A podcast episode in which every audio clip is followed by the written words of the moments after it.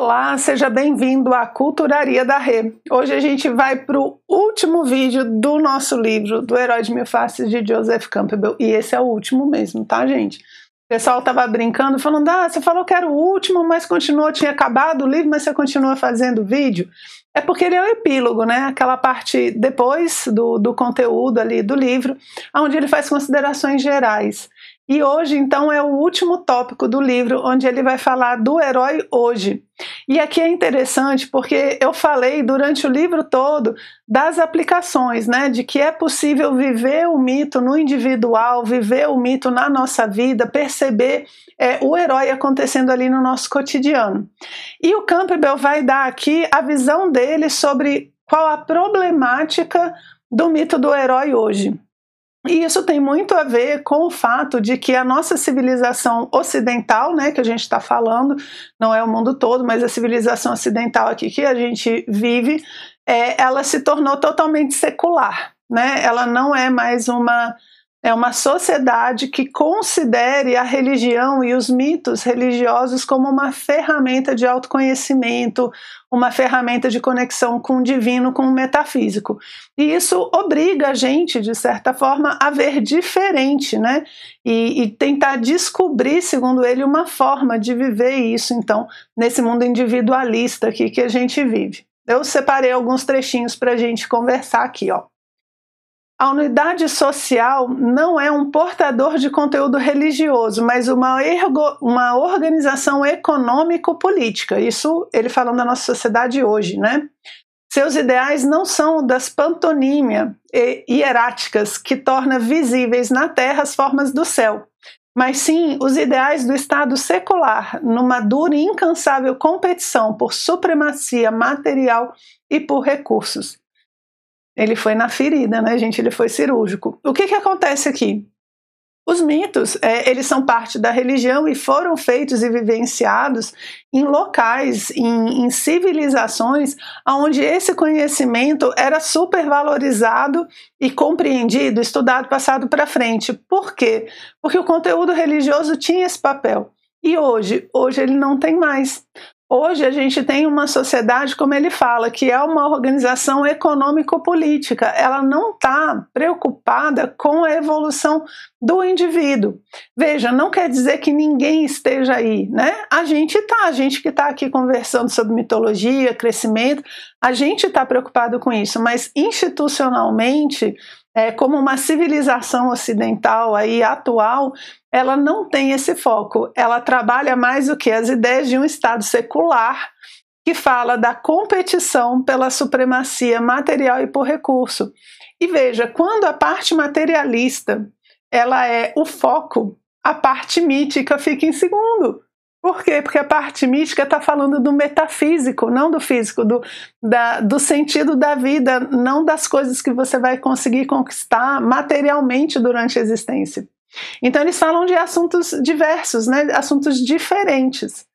E se o objetivo das pessoas é o crescimento material, as coisas que falam do crescimento espiritual ficam em segundo plano, que é o que ele vai falar aqui, ó. O triunfo universal do Estado secular lançou todas as organizações religiosas numa posição claramente secundária.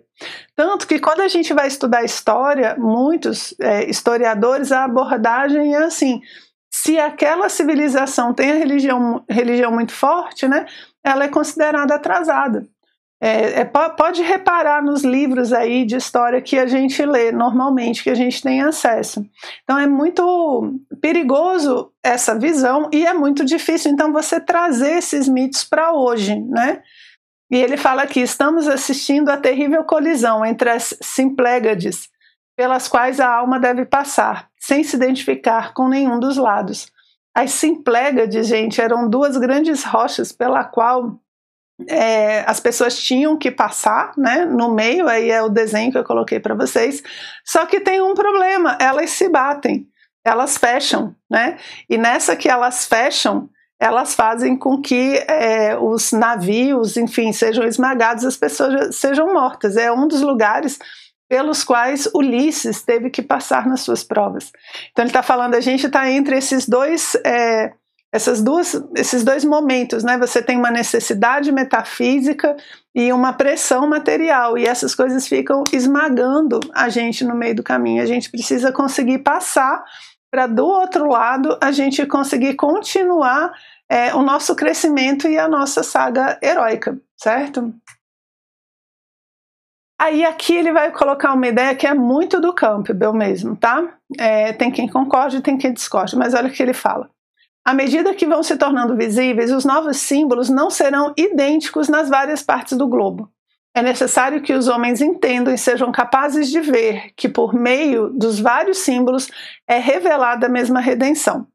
Aqui tem uma ideia que já é antiga, né, que a gente trabalha bastante, que é que os símbolos falam da, da mesma coisa, né? As religiões falam de um crescimento humano, e o crescimento humano ele é feito por ferramentas, por virtudes. Então, eles estão falando da mesma coisa de uma forma adaptada no tempo e espaço. Eu falar de um Ulisses, eu falar de um Gilgamesh, eu falar de, de Aquiles, eu falar é, de, de um deus, de um herói aqui da América, eu estou falando de formas adaptadas da mesma linguagem, que é isso que ele está falando, né? por meio de vários símbolos, é revelada a mesma redenção, que é o homem conseguir chegar no divino. E qual é a parte que eu queria destacar aqui? Não é essa ainda. A parte que eu queria destacar é essa aqui, ó. À medida que vão se tornando visíveis, os novos símbolos não serão idênticos. O que que acontece? O Campbell ele tem uma ideia de que a gente precisa gerar novos mitos. É, justamente para poder falar da busca metafísica do ser humano dentro da sociedade atual. Então, daí, é, talvez um pouco do, do gosto dele, do interesse dele, o apoio todo que ele dá é, para novas sagas, como Guerra nas Estrelas, né?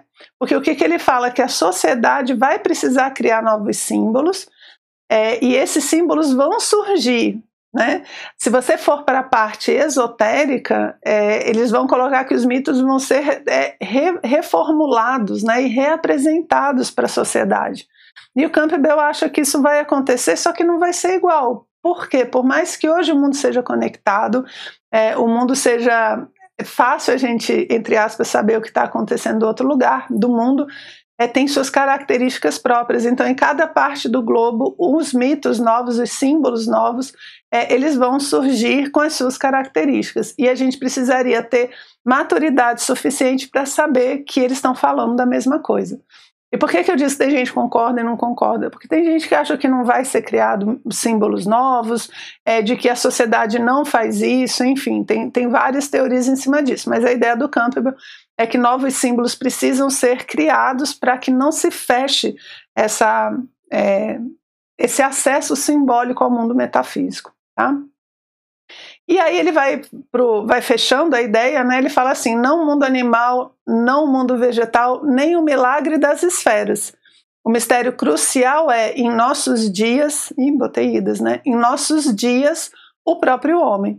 Então, se a gente pega a obra do Campbell, ele vai falar que no início você tem é, as pinturas rupestres, os, os povos coletores, caçadores. Depois eles montam uma mitologia para eles, e depois você tem uma mitologia relacionada ao vegetal, que são as sociedades agrícolas, né?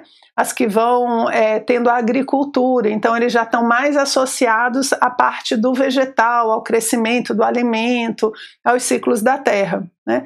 E depois ele fala do milagre das esferas, que é quando as civilizações começam a perceber é, astronomia e que existe toda uma relação harmônica nos astros. Então ele fala, a gente consegue ver na história esses três aspectos dentro da, dos mitos das civilizações antigas. Ele fala, e hoje em dia não é nenhum desses três, é onde? É o homem. O centro, né, aonde está centrado o mundo não é na, no vegetal, não é na natureza, não é no céu. Hoje em dia, nossa sociedade é muito focada no próprio homem. Então, ele abre mão do coletivo, né? ele se afasta dessas ideias culturais coletivas e se torna um ser individualista, certo? E aí as coisas precisam ser adaptadas. E aqui é a última frase do livro. Ele fala assim: não é a sociedade na ideia de que essa é a mudança, né? Então não é mais a sociedade hoje, né? Não é ela que deve orientar e salvar o herói criativo, como era no, no, nos que a gente viu aqui, que era uma coisa da coletividade, da tribo, da cidade, da cultura, daquela civilização. Aquela civilização dava um método, dava uma ferramenta para que o herói pudesse chegar no seu destino. Então ele tinha um passo a passo. Hoje em dia a sociedade não dá mais isso. Ó, não é a sociedade que deve orientar e salvar o herói criativo. Deve ocorrer precisamente o contrário. Dessa maneira, todos compartilhamos da suprema provação, não nos momentos brilhantes da tribo, mas nos silêncios do nosso próprio desespero. Então, o que, que ele está colocando para a gente, de certa forma, nos provocando, né?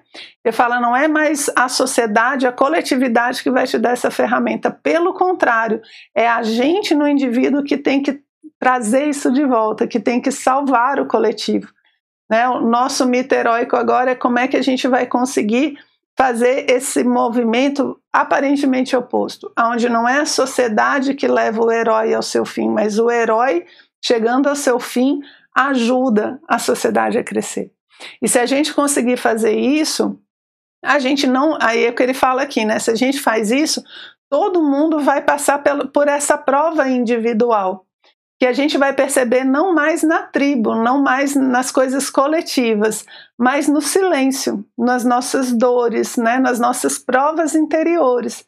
Então, o herói hoje ele é mais individual, ele é uma questão do herói ajudar a coletividade do que a coletividade ajudar a pessoa a se tornar um herói. E é, é pesado, de certa forma, né? mas, por outro lado, dá uma esperança de que a gente, trabalhando de forma correta os símbolos na nossa vida, a gente seja capaz de resgatar a vivência e o pensamento simbólico tão necessário para o crescimento humano.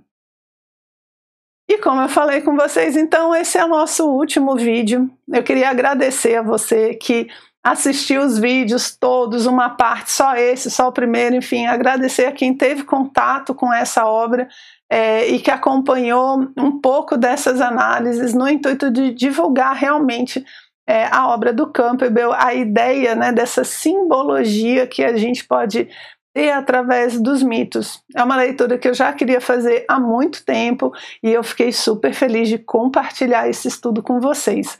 E fiquem de olho que a ideia aqui é a gente fazer a obra do Campbell, né?